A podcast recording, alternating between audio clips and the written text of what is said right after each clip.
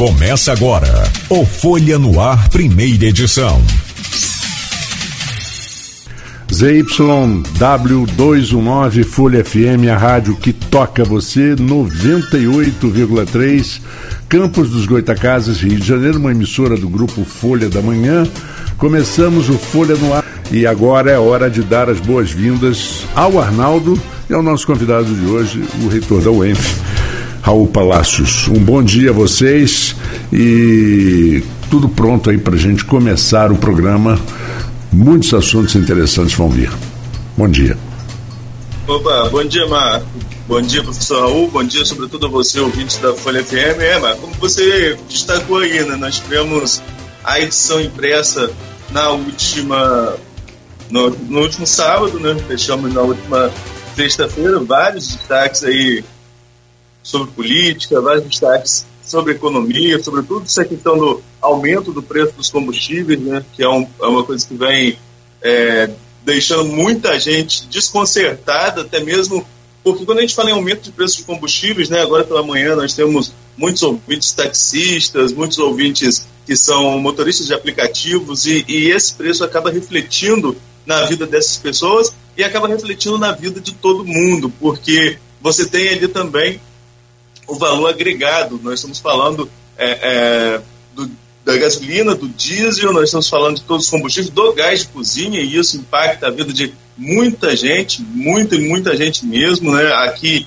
aqui em Campos, por exemplo, gás encanado é, é, é raro, né? são poucos bairros que têm gás encanado, a maioria ainda usa gás de cozinha. E na periferia, sobretudo, muita gente já está usando lenha, né? É um risco de saúde, é um problema de saúde pública, inclusive, devido ao uso dessa fumaça. Isso deixa todo mundo preocupado, tem certeza disso. Né? O número é, é, é, é uma, uma reação em cadeia, infelizmente. O diesel sobe, vai subir o frete, isso vai chegar em todos os alimentos, alimentos que já não estão baratos. Então, assim, é um momento de muita preocupação econômica.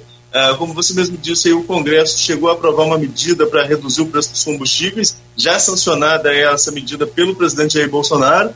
Vamos ver como vai ficar a questão do ICMS em relação aos combustíveis, porque, pelo que diz a lei, os secretários estaduais vão ter que entrar num acordo para ter uma taxa única de ICMS.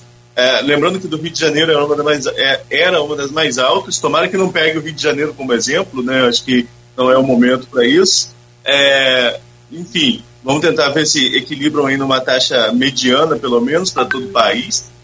E também não vai incidir, não vai incidir um ICMS em cadeia, vai ser um ICMS só, ao menos, né? É o que a lei prevê. Porque também, Marco, vamos ser muito sinceros, o professor Raul também deve ter visto isso ao abastecer seus veículos. Vamos ser muito sinceros, os donos de posto também não, não colaboram muito, né? Porque a especulação sobre o aumento começa, o preço já altera na bomba. A especulação sobre uma baixa começa, não pode baixar porque tem um combustível ali estocado e, e, e, e isso vai gerar algum tipo de prejuízo. Isso acaba sendo até desleal para o consumidor. Falo isso porque na, na noite que o anúncio foi anunciado, na quinta-feira, eu fui ao posto de gasolina e paguei 7,68. Voltei ao mesmo posto de gasolina a, é, na, na, no domingo, paguei 7,30 e pouco, 7,40 e pouco, porque teve uma fiscalização do PROCON lá. Então, se não tivesse fiscalização, o preço estaria até mesmo mais alto do que é, no dia da especulação sobre o aumento da gasolina. Então, tomara que funcione e funcione em cadeia, né? funcione tanto da refinaria até a bomba, até o consumidor final. Mas é muito preocupante, é muito preocupante. A gente já vai vendo esse reflexo no supermercado. Quem vai ao supermercado está vendo isso, está vendo aí o preço das hortaliças, o preço de tudo que está disparando.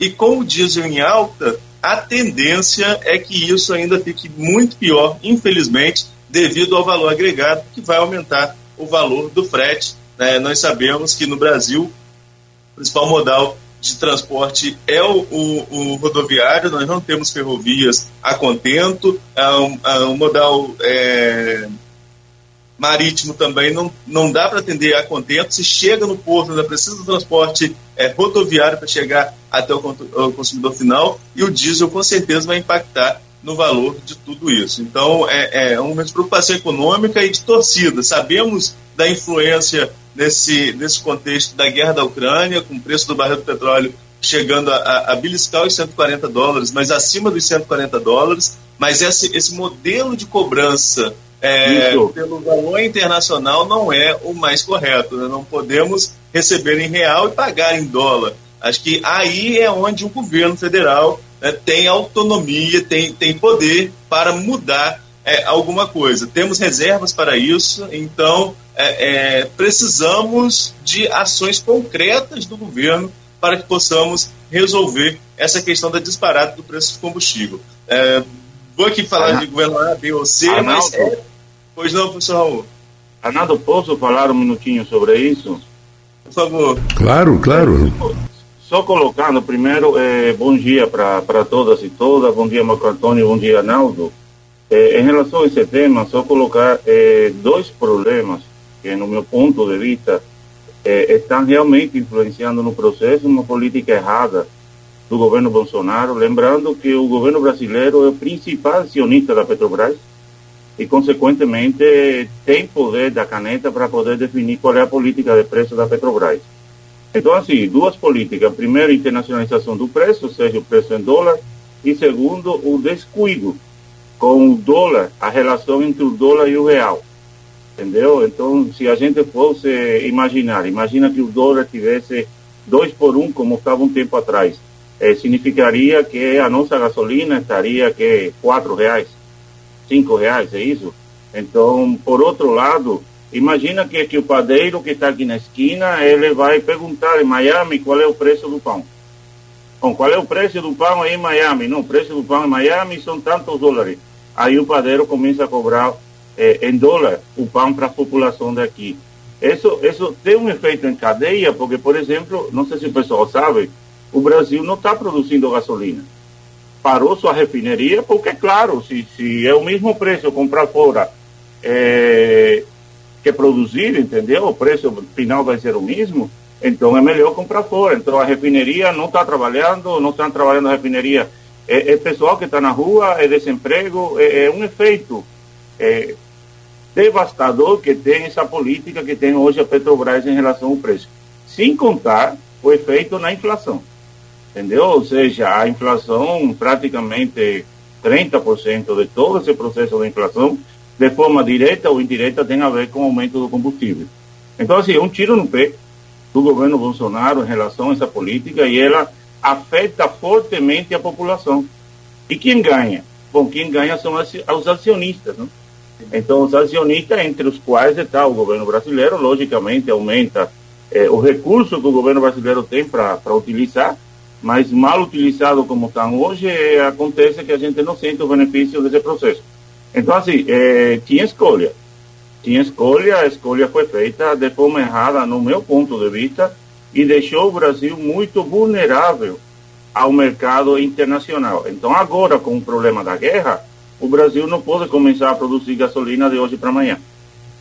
Entendeu? Então, estamos vulneráveis e por isso que eu falo que essa política de preço e não cuidar da moeda tem um efeito em relação à soberania nacional do Brasil. Então, no ano dos 200 anos da independência do Brasil, na realidade, eh, estamos cada vez mais dependentes do mercado internacional e do capital estrangeiro. Só, só colocar esse ponto que, que acho que é importante dentro do processo. Ok, professor, obrigado pela, pela contribuição. Mas, Marco, é isso, né? É, é, esse, é esse dilema do preço do combustível, é essa questão econômica que tem feito tudo, e o Raul pontuou bem a inflação, a inflação na casa de dois dígitos, que não víamos há, há muitos anos no país, então é, é, é, necessário, é necessário uma medida para conter essa questão. Não podemos mais desvalorizar o real. E eu estava lendo esses dias uma matéria do portal R7, né, que é, da, é ligado à Rede Record de televisão, e eles falando sobre o preço da, a, a disparada do preço da gasolina nos Estados Unidos. Marco já morou nos Estados Unidos, sabe que o combustível era bem mais barato, mas hoje, é, na conversão, é, o combustível lá é 5,38. Seria um sonho para gente, né? 5,38 hoje seria um valor é, extraordinário, segundo o portal R7, foi onde eu li essa matéria da semana passada, sabe, Marcos? Você que, que, já morou lá. Sim, sim, sim, sim, sim. A gasolina não era nem considerada no salário médio. As pessoas nem consideravam que lá é por galão né, que são 3 litros e 500 mais ou menos, 3 litros e meio. não era nem considerado. Você chegava, botava 10, com 10 dólares, você botava gasolina no seu carro, andava a beça. Hoje já está começando a. Mas aí tem também a história do, do ganho, né? O, o salário médio nos Estados Unidos não corresponde a R$ 1.200 aqui, que é o mínimo. o Raul está rindo, mas é verdade, ele sabe da história. É, lá você, um, um, salário mínimo em torno de, de 2 mil dólares, 1.800 dólares, dependendo de você onde trabalha, trabalho integral. Porque lá tem muito uh, half time, half time, né? É o pessoal que trabalha de manhã num, num emprego, de tarde no outro emprego, aí pega um outro, entendeu? e meio expediente. Então, o cara às vezes ganha 2.500, 2.800. Uma família que ganha, digamos, a esposa e o marido 5 mil dólares, dependendo do estado, que tem estado, por exemplo, o estado de Conérica é um estado muito caro, mas dependendo do estado que você mora, você vive bem. Com, com tudo, com tudo, com tudo, com todo conforto. É, é isso, é. é, é ah. Marco Antônio, sem contar que a eletricidade nos Estados Unidos é subsidiada pelo governo. Se é subsidiada, então, exatamente. Não se paga muito absurdo que se paga aqui no Brasil. Eu estava lembrando Entendeu? outro dia, Raul, que lá o período que eu morei em Miami, o ar-condicionado ficava ligado o dia inteiro e isso não refletia muito na conta. Aqui, se você fizer isso, você está lascado. Você entendeu? Você não vai pagar a sua conta. Ou vai trabalhar para pagar a conta. Aí. É... Por, falar, por, falar na, por falar na conta de energia, já que vocês citaram esse assunto antes de a gente entrar na entrevista, hum. é, eu acho que o Procon tem que ficar atento aí a essa conta de energia da Enel, sabe? Eu tô achando que está vindo duplicado o preço. Vocês, vocês já perceberam de vocês? Vem uma cobrança com valor cheio, do, é, TS alguma coisa, e depois vem outra com outra sigla também de valor cheio, como se fosse uma energia complementar. Tipo, é, é, acabou da, do reservatório, está usando a, a a nucle... como que fala quando você pega ali da usina de Angra? É... Usina nuclear, né? Térmica, térmica, térmica, também, térmica. É da GMA também, e de outras fontes. Uhum. Fugiu aqui a palavra. Mas tá, está me parecendo uma cobrança complicada. Eu, por exemplo, né, eu tenho, tenho minha casa lá em Atafona e meu quarto é separado. É só é uma suíte, é separado da casa. Eu fiquei um mês sem ir lá, sem, sem, um mês de janeiro sem ir lá em casa. Fui acho que três dias, digamos assim, no, durante o mês. Quando eu peguei minha conta, minha conta 200 reais. Eu falei, não pode, tá tudo desligado, como tem 200 reais. Eu nunca paguei nem perto de 200 quando eu ficava aqui, nem tem ar-condicionado na praia, enfim. É, aí eu falei, eu fui conferir, eu fui conferir a leitura com, com a cobrança, né? Peguei o talão de cobrança e fui conferir, o relógio. Tinha diferença de quase 100. É, é, eu falei, ó, eu fui liguei para a Enel para reclamar que tinha a cobrança muito superior Aí eles ficaram de voltar lá em 15 dias. Acho que já passaram esses 15 dias não voltaram, não. Vou esperar o quanto chegar. Mas também pagar, não paguei, não. Porque assim, e a gente tem que conferir, porque não tá fácil, não. Tem que é, conferir.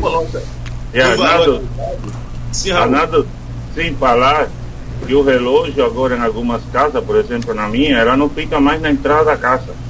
Ela fica lá em cima. No... Então, para conferir lá em cima, realmente fica difícil esse negócio, entendeu? É, então, realmente, isso que, que isso que o Raul está falando, por exemplo, o, o, meu relógio teve um problema de, de curto há um tempo atrás. Então o que aconteceu? A, aquele, aquele cristal, aquele vidro, aquele plástico, aquele plexiglass, que eu não sei o que, que é, ele está todo embaçado. Todo embaçado. Você não consegue, ele está tá queimado por dentro, você não consegue ler. Quer dizer, eu, que sou o consumidor, que tenho direito de conferir, não tenho condições de conferir. Aí o que, que você liga?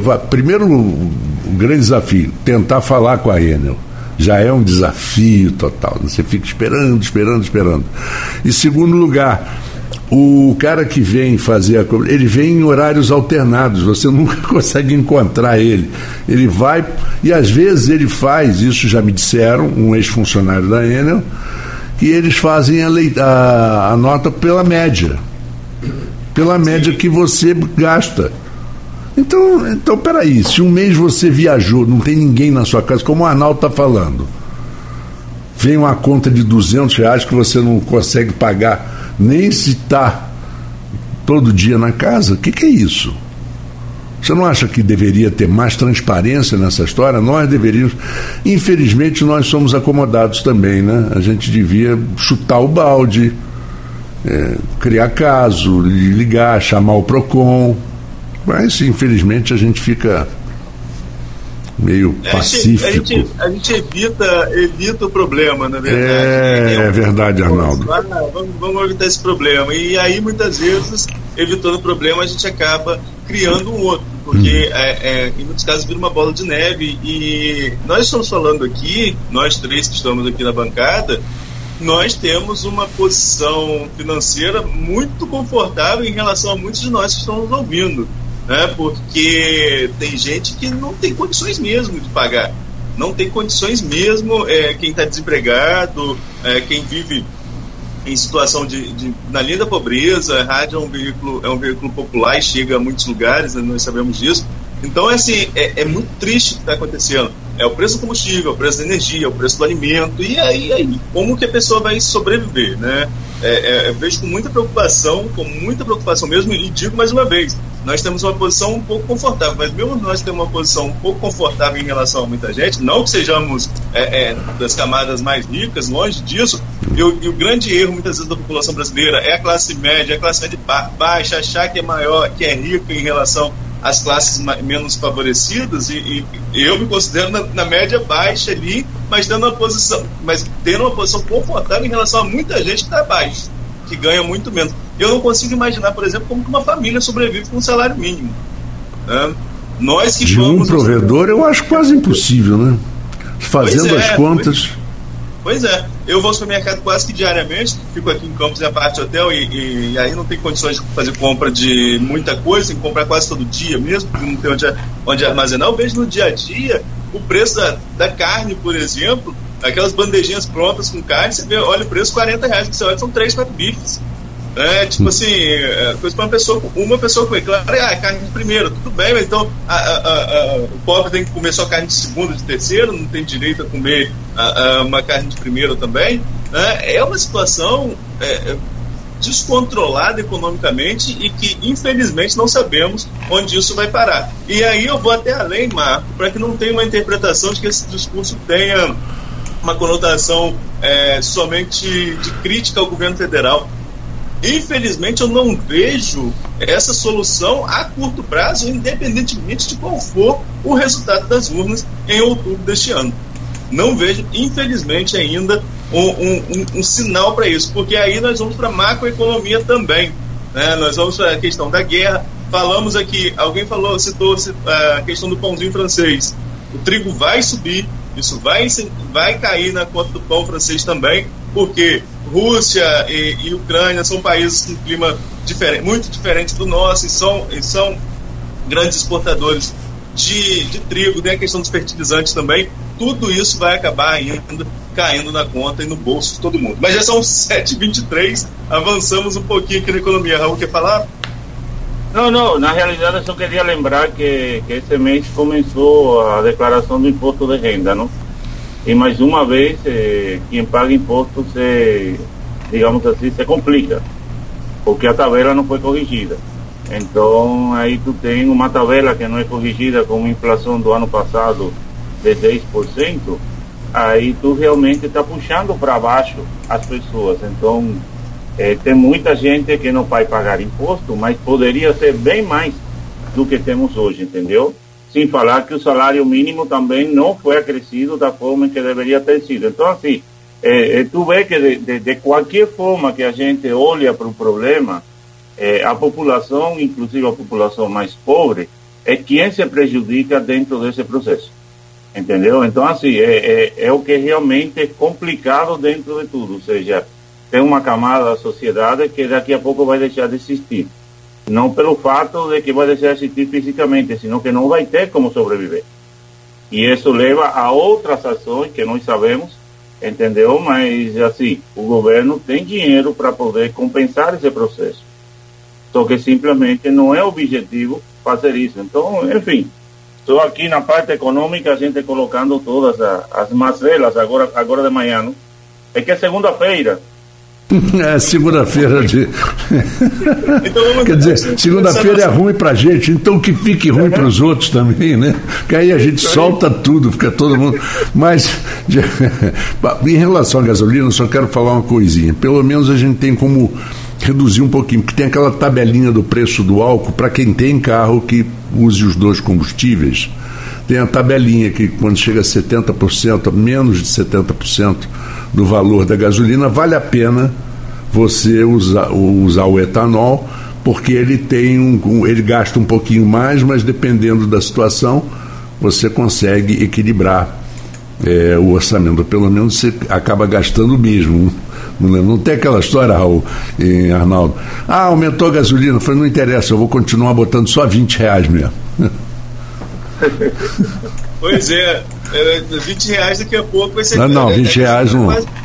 20 reais, 20 não, reais dá. não dá pra andar, não. Não, não dá, não. Não, não, não dá mais, não. Mas, gente, vamos, vamos aqui a, a pauta da nossa entrevista. Antes, só, Raul, peço licença para trazer uma informação aqui. A José Matias trouxe em primeira mão agora aqui, até fora do horário dela, então acho que vale a nossa editora do online. Até fora do horário, que é informação importante. O Ministério Público realiza, nesse momento, uma operação contra o tráfico de drogas e lavagem de dinheiro em campos e também na capital fluminense. O objetivo é cumprir mandados de prisão preventiva e de busca e apreensão em face de sete denunciados por integrarem é, organização criminosa que atua com tráfico de drogas e lavagem de dinheiro no município aqui do Norte Fluminense.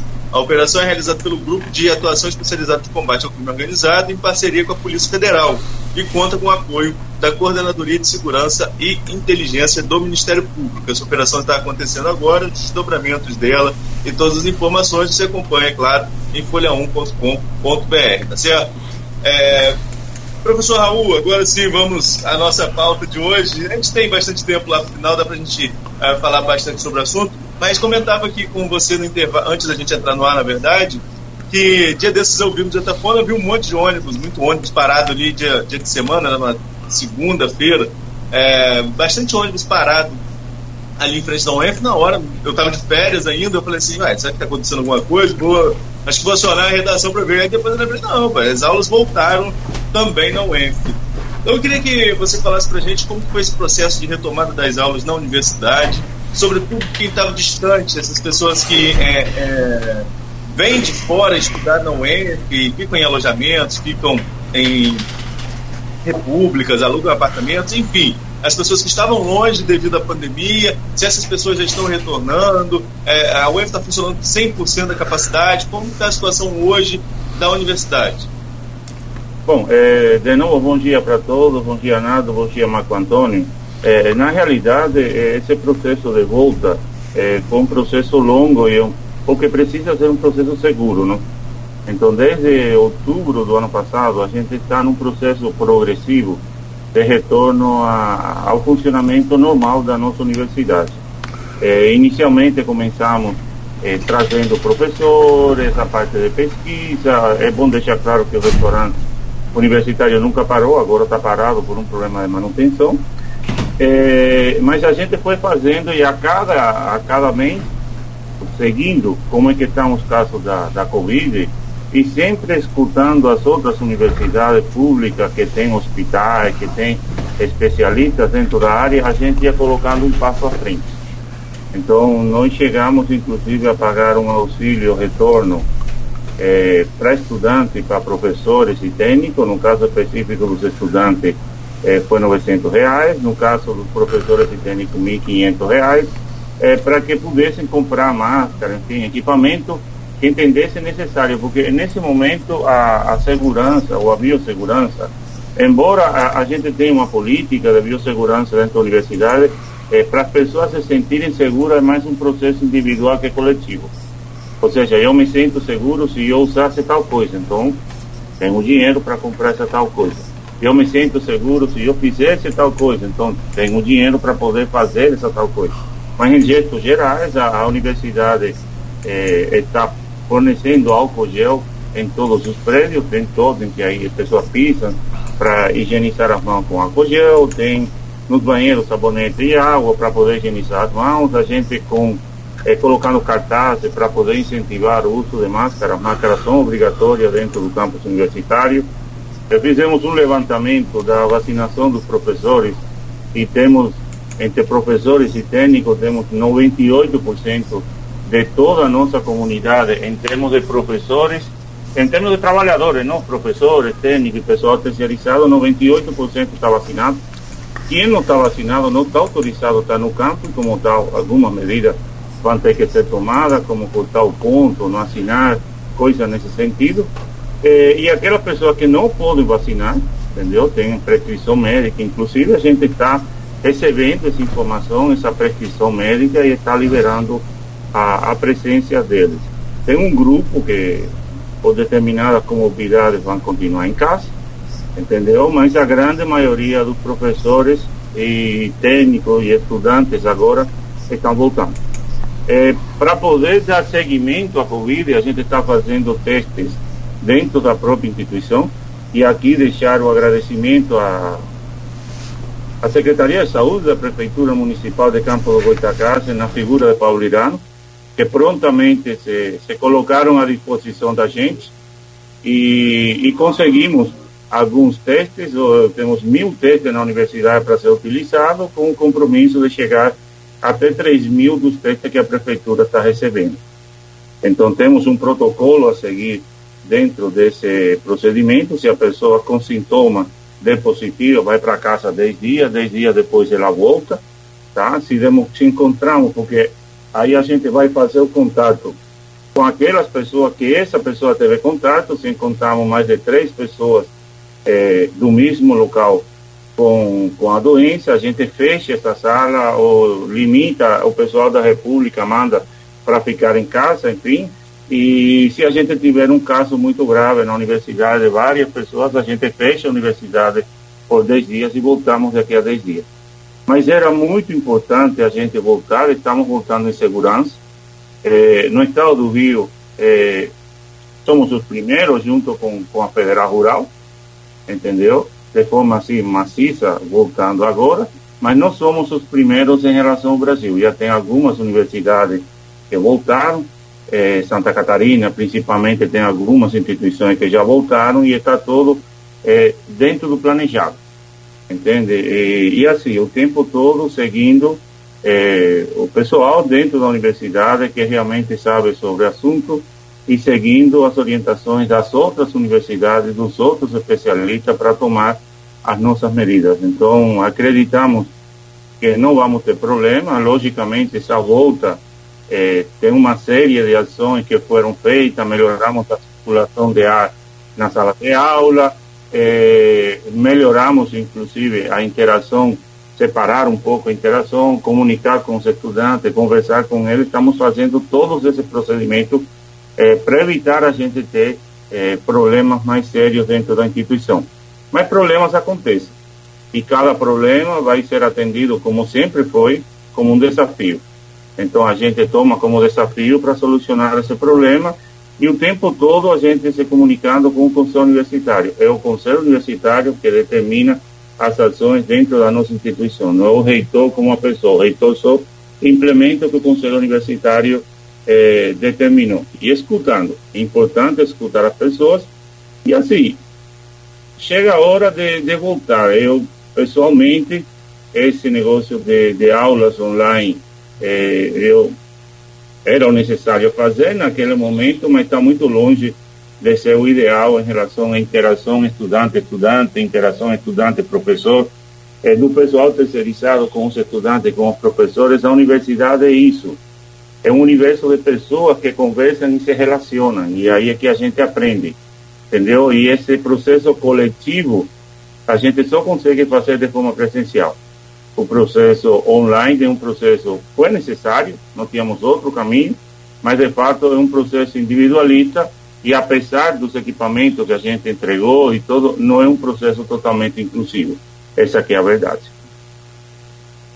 Raul, voltou a funcionar em 100%, e tem até uma dúvida aqui, é, deixa eu só dar o crédito aqui a quem é realmente, de quem é realmente a pergunta, mas acredito que tenha sido da Silvana, da Silvana Venâncio, que sempre participa com perguntas aqui do programa no, no grupo do blog Opiniões do Folha no Ar. A Silvana pergunta sobre os protocolos que estão sendo adotados para as aulas presenciais, foi justamente é, tudo isso que você esclareceu aqui agora. E por último, e, e, ela inclui ainda, se por acaso a universidade souber de um aluno que não foi vacinado, qual o procedimento que a UENF adotará? Alunos sem comprovante de vacinação. Alunos aí, alunos ou professores ou profissionais, é, podem adentrar o espaço da universidade? Há um regulamento próprio da universidade? Como está funcionando isso? Bom, é, na verdade, é, todo mundo sabe que a UENF não tem portas entendeu? Então a gente não tem um sistema de poder entrar ou não entrar na UENF, inclusive os finais de semana eh, a população de campo está indo na nossa instituição de forma, eu diria que significativa, entendeu? Então assim, limitar a entrada é um problema para a gente, entendeu? Nós não conseguimos fazer isso. Agora, tanto o professor quanto o estudante não podem estar no campus, isso é bom deixar claro isso. O, o fato da gente não conseguir limitar não significa que eles não saibam que não podem estar lá. Então, por exemplo, no caso do estudante, a gente tem uma lista, os coordenadores receberam, aqueles estudantes que não mostraram o cartão de vacinação, eles não vão poder participar das aulas. Entendeu? Ou seja, ser recomendados sair da, da instituição e vão levar falta naquela aula.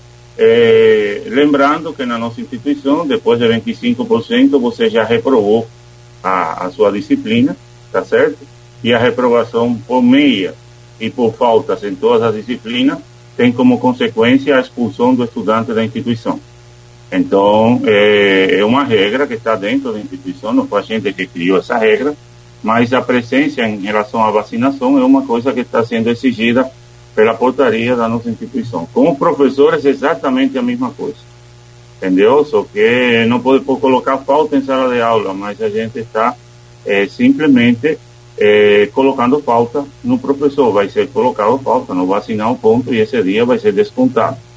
A gente permitiu na portaria é, que o professor, fazendo o PCR, tinha autorização para poder fazer as suas funções durante três dias. Então, se um professor que não vacinou, ou um técnico que não vacinou, ele quiser fazer o seu trabalho, tem que fazer o PCR, mostra esse PCR na sua direção, tá certo? E tem três dias de trabalhos autorizados, ou seja, teria que fazer um PCR cada três dias, ou seja, dois por semana. Mas no final das contas, são 180 reais, são 360 reais que vai estar gastando toda semana para poder fazer isso, entendeu? Então, a não ser aqueles casos que comprovadamente não podem vacinar por algum tipo de doença que ele tem, ou porque as vacinas ainda não foi colocada toda ou seja, pra, não foi aberta a vacina, como o pessoal chama, e ele pode ter alergia a algum dos produtos, é, todos eles vai ser colocado falta, se o Conselho Universitário determinou, e assim o reitor da instituição vai fazer cumprir. Marco Antônio, 7h38 a gente prossegue ou a gente já vai ao nosso primeiro intervalo? É, eu acho melhor a gente ir ao intervalo, mas antes eu queria acho dar. a gente pode prosseguindo aqui, Raul, então vamos nós também com mais uma pergunta aqui hum. também da, da, dos ouvintes, é, que encaixa muito com o começo da sua, da sua resposta em relação à vacinação. Você falando que o campus é aberto, né? E que é, recebe muita gente de outras, até mesmo como, como você falou no final de semana, recebe bastante gente aí, a população de maneira geral. E a pergunta da Vera Marques vem mais ou menos nesse sentido. Ela coloca o seguinte: a UENF foi criada objetivando interagir com a comunidade ao redor e contribuir, contribuir para o crescimento local e global. Nesse sentido, e como, é, e como funciona a, divulgação por esse programa, quais os projetos de extensão que mais estão atingindo esses objetivos? É, na realidade, vamos lá, é, não só, só através do projeto de extensão. É, é bom lembrar que durante todo o período da pandemia, é, quase todas as famílias campistas se vacinaram na UEM. Entendeu? Então a gente vacinou é, idosos quando era para idoso, a gente vacinou o resto da população adulta quando era para população adulta e agora estamos vacinando crianças quando o que corresponde são crianças. Então a UENF foi um grande centro de vacinação dentro da de campo do Goitacasa e esse também é a nossa função. Não era a gente que colocava a vacina no braço, mas foi a gente que abriu o espaço para que isso acontecesse.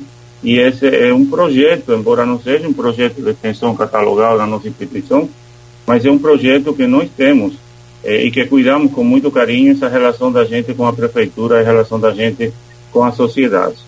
Para além disso, a gente tem outro projeto que talvez seja mais significativo. Temos o projeto A Terceira Idade, que atende eh, a pessoas da, da melhor idade, eu falaria que, que é isso, e essas pessoas da melhor idade encontram dentro da, da instituição eh, atividades físicas, atividades lúdicas, eh, atividades na área de computação, que é uma, que é uma ação muito importante para que essas pessoas se mantenham ativas e mantenham o seu cérebro e fisicamente ativa e aumentar a qualidade de vida deles. É, para além disso, a gente pode chamar o projeto para esportes.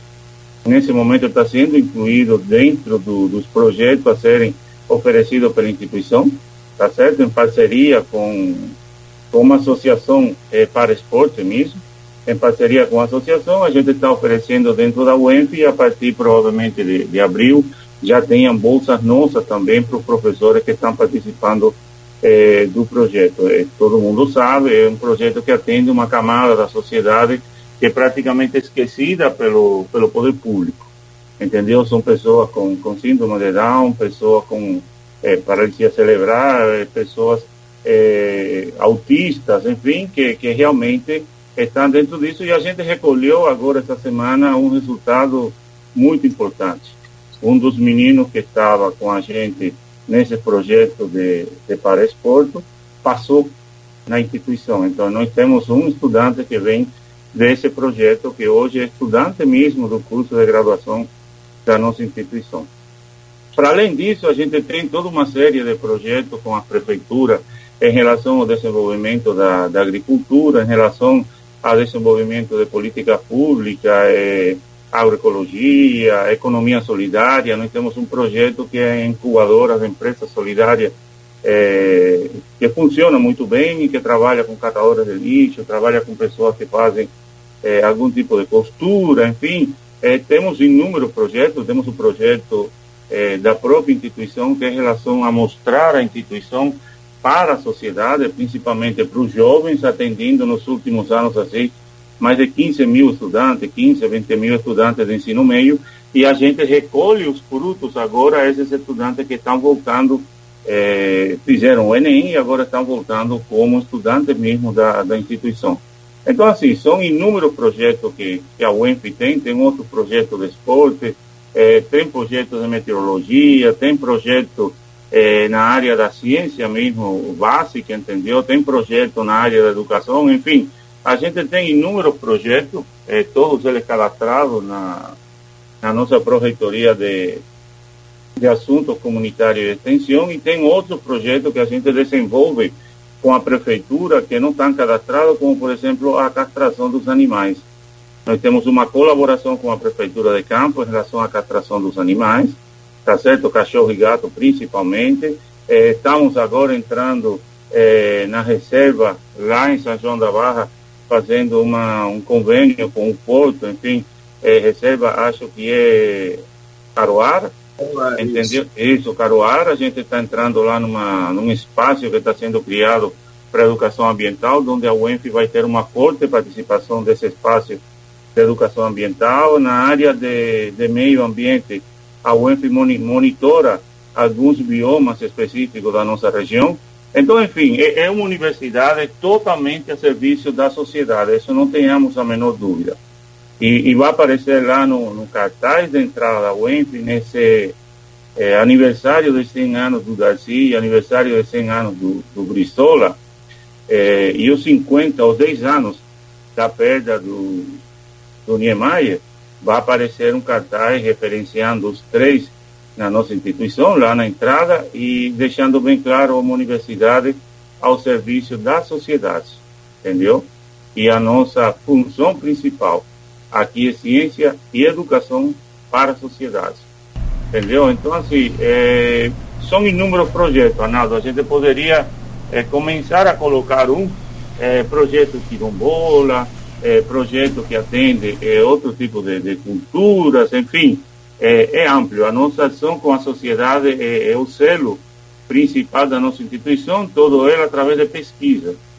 Ou seja, se a gente está trabalhando hoje como para esporte, é no intuito de saber qual é o efeito que tem isso dentro desses meninos, quais são os resultados, como entraram, como estão saindo. Então, a gente faz pesquisa com todos esses projetos, não é só fazer por fazer, por atender. Já que estamos atendendo e estamos fazendo, vamos fazer pesquisa para saber exatamente como podemos melhorar esse atendimento e que essas experiências possam ser replicadas em outros municípios. Então, para esporte, a gente está trazendo agora para o ENF, tentando levar também para Cabo Frio, entendeu? Então, assim, é toda uma ação na parte social da nossa instituição que ela não, não parou durante o processo da pandemia. Ela continua funcionando. É, vamos então. É, agora, então, Arnaldo, vamos a um, intervalo, mas é, quando você falou, Raul, do Para Esporte, eu ia começar até já dando os parabéns pelo envolvimento de vocês com o Para Esporte, que por eu ter trabalhado com esporte muitos anos, eu vi o crescimento do Para Esporte no Brasil, eu via a e a importância que isso, o benefício que traz isso para os meninos, para as meninas, é, é, muito bonito isso. isso. E é no mundo inteiro. É no mundo inteiro.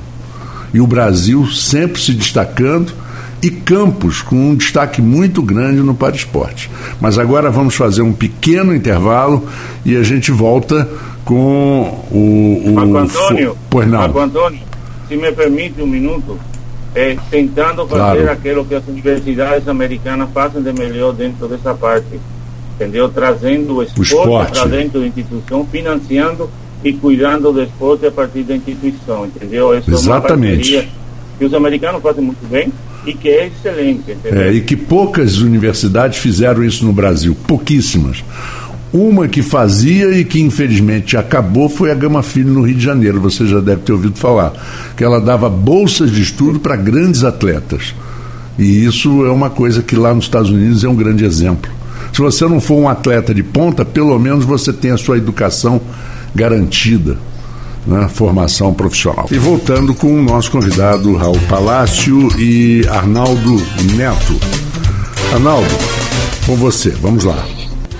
Vamos lá, Marco. É, Raul, nós começamos o programa meio que quebrando aí o protocolo, quebrando a ordem das coisas, devido às circunstâncias, devido a essa crise econômica que é mundial, né? não é uma crise só nossa, mas que aqui. Eu costumo falar que aqui nós não saímos da crise desde, 2000, desde o final de 2013, né? nós só vamos piorando essa crise e, e ela vem se arrastando desde lá, é uma bola de neve mas que agora tem contornos maiores, inclusive com guerra, enfim, o dólar é um patamar muito diferente. Mas se nós pegarmos a realidade local, é, o estado do Rio passou um problema muito grave ali em 2016 e com reflexos severos para a própria universidade, para a própria UENF, severos em questões financeiras também. É, inclusive com professores precisando de doação de cesta básica. Professores que eu digo, professores mestres, doutores, pessoas é, é, com trabalhos certificados internacionalmente, inclusive, enfim, e precisando de doação de cesta básica para sobreviver devido ao atraso de salário. É, hoje, qual é o quadro financeiro, a relação financeira Estado do Rio e Universidade do Estado do Norte Fluminense? A questão do duodécimo avançou, tem algumas, teve alguma solução? Qual o cenário econômico em relação ao Estado do Rio e ao ENF? Bom, é, na verdade, é, os duodécimos eles não avançaram a UEMP até hoje não recebeu um centavo da sua, na sua conta em relação ao do décimo para poder ser executado. Mas verdade seja dita, hoje nós temos o maior orçamento que a UEMP já teve. É, a UEMP tinha algo em torno de um orçamento de 240, 260 milhões e hoje nós estamos com um orçamento de 320 milhões.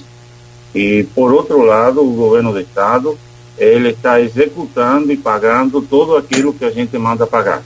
Essa aqui é que é a grande verdade. É, o governo federal, todo mundo sabe, vem reduzindo é, paulatinamente o dinheiro das universidades e está criando uma situação muito séria em relação a, aos gestores das universidades quando tem que fazer escolhas. Aquelas chamadas escolhas de Sofia, não, o que é que tu vai fazer entre uma coisa e outra, é, e o governo estadual, diferente disso, em relação às universidades, está colocando o nosso dinheiro, enfim, o nosso orçamento, esse ano, sem contingenciamento, diga-se de passagem. Agora, é bom deixar claro que, que nos afeta em muito esse período, esse regime de recuperação fiscal. Nós temos um déficit em relação a professores e temos dinheiro para poder pagar esse aqui é um negócio e a gente não consegue fazer os concursos. Estamos trabalhando para que isso aconteça, trabalhando junto com o governo do estado, que nesse momento está apoiando esse processo, mas que tem uma, uma comissão de análise do, do regime de recuperação fiscal em Brasília que só se dedica a fazer conta.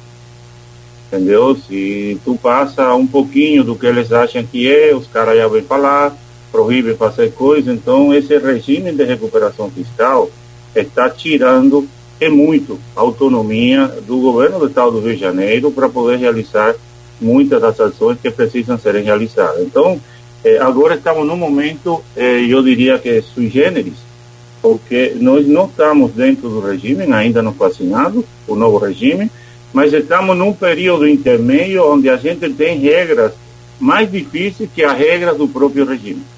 Entendeu? Então, por exemplo, eh, a gente tinha um processo de compensação. Se tu quer fazer alguma coisa, tu pode compensar dentro do teu orçamento com outra que não está fazendo. É, nesse momento agora que estamos agora, entre safra, poderíamos falar assim, que entre os dois regimes, a gente nem isso consegue fazer.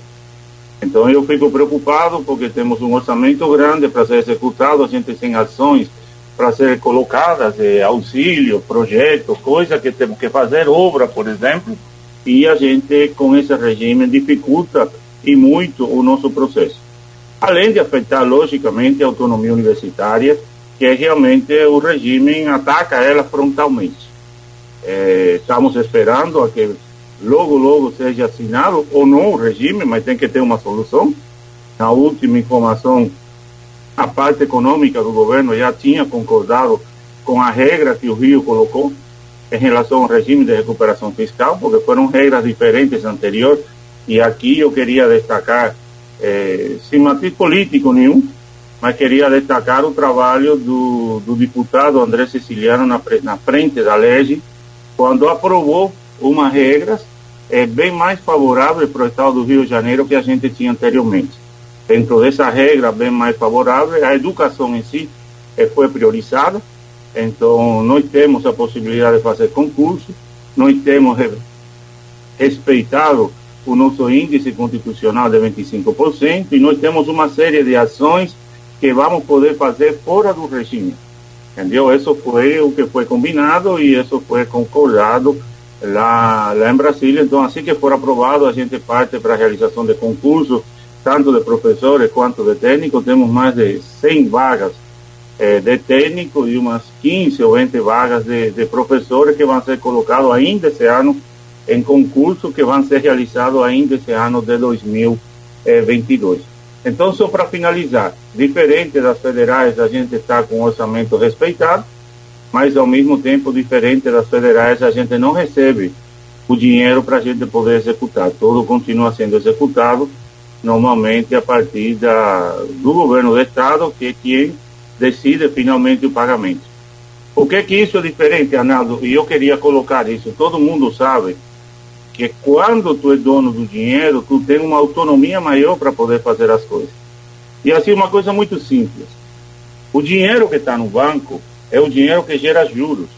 E esses juros que são gerados se incorporam ao orçamento. Se o dinheiro não está na nossa conta, os juros não são gerados na nossa conta. E estamos falando de orçamentos milionários que vão gerar eh, juros, não, ou, ou algum tipo de, de, benefício de em torno de milhões de milhas de reais.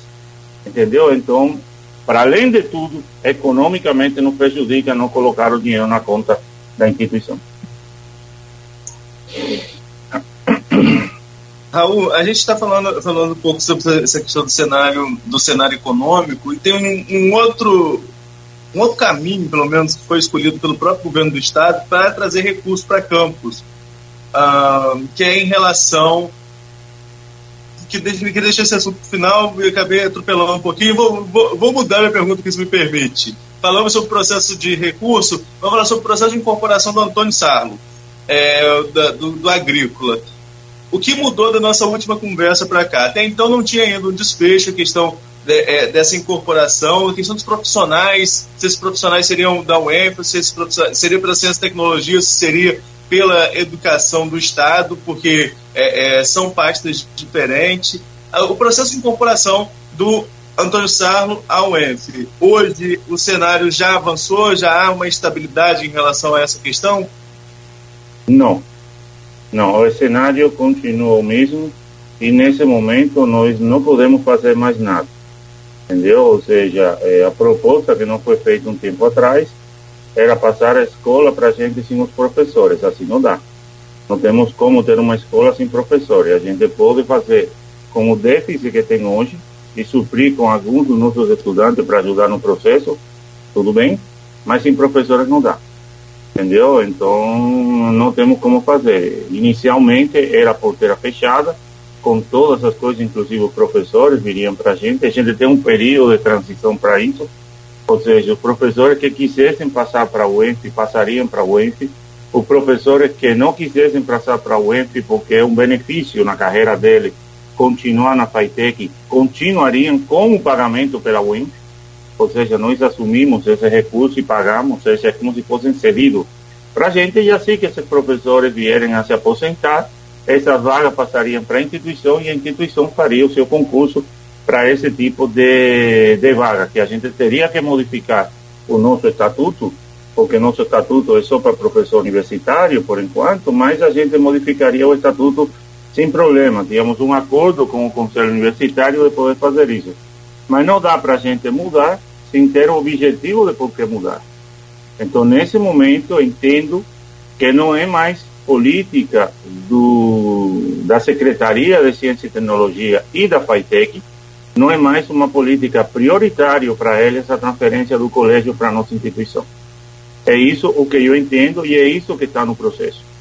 Entendeu? Hoje o processo está na FAITEC, com a FAITEC não avançando em relação à liberação do processo para poder concluir tudo isso. E isso cria um problema grande porque eh, tinha uma expectativa dos professores virem para a nossa instituição, tinha uma expectativa da gente poder colocar aquela escola, da gente poder oxigenar a escola com outros cursos que tanto nos interessam na área técnica, técnico em computação, outros tipos de técnico que seria muito interessante, eh, além do técnico agrícola, a gente fortalecer o técnico agrícola, mas infelizmente a gente não consegue fazer e a FAITEC também não faz. Então, estamos nessa situação agora, em que realmente nós já não temos muito o que fazer dentro desse processo. É, colocamos essa informação na lei, mandamos essa informação para Antônio Salo, colocamos para um grupo, tem um grupo de engenheiros, ou agrônomos é, do Estado, e a gente colocou esse processo lá, nós continuamos batalhando, mas nesse momento depende da FAITEC realmente definir o que vai querer fazer. Para a gente parece que está claro, ou seja, embora não esteja escrito no papel, para a gente está claro que essa protelação será pelo que não tem mais interesse em fazer essa transferência, mas ao mesmo tempo é, não se melhora as condições, entende? Ou seja, alguma quantidade de recursos está sendo colocada de uma forma, é, no meu ponto de vista, é meio complicado, entendeu? Mas alguma quantidade de recursos está sendo colocada para beneficiar aquela aquela estrutura, mas do ponto de vista de consolidação da escola, nada é feito.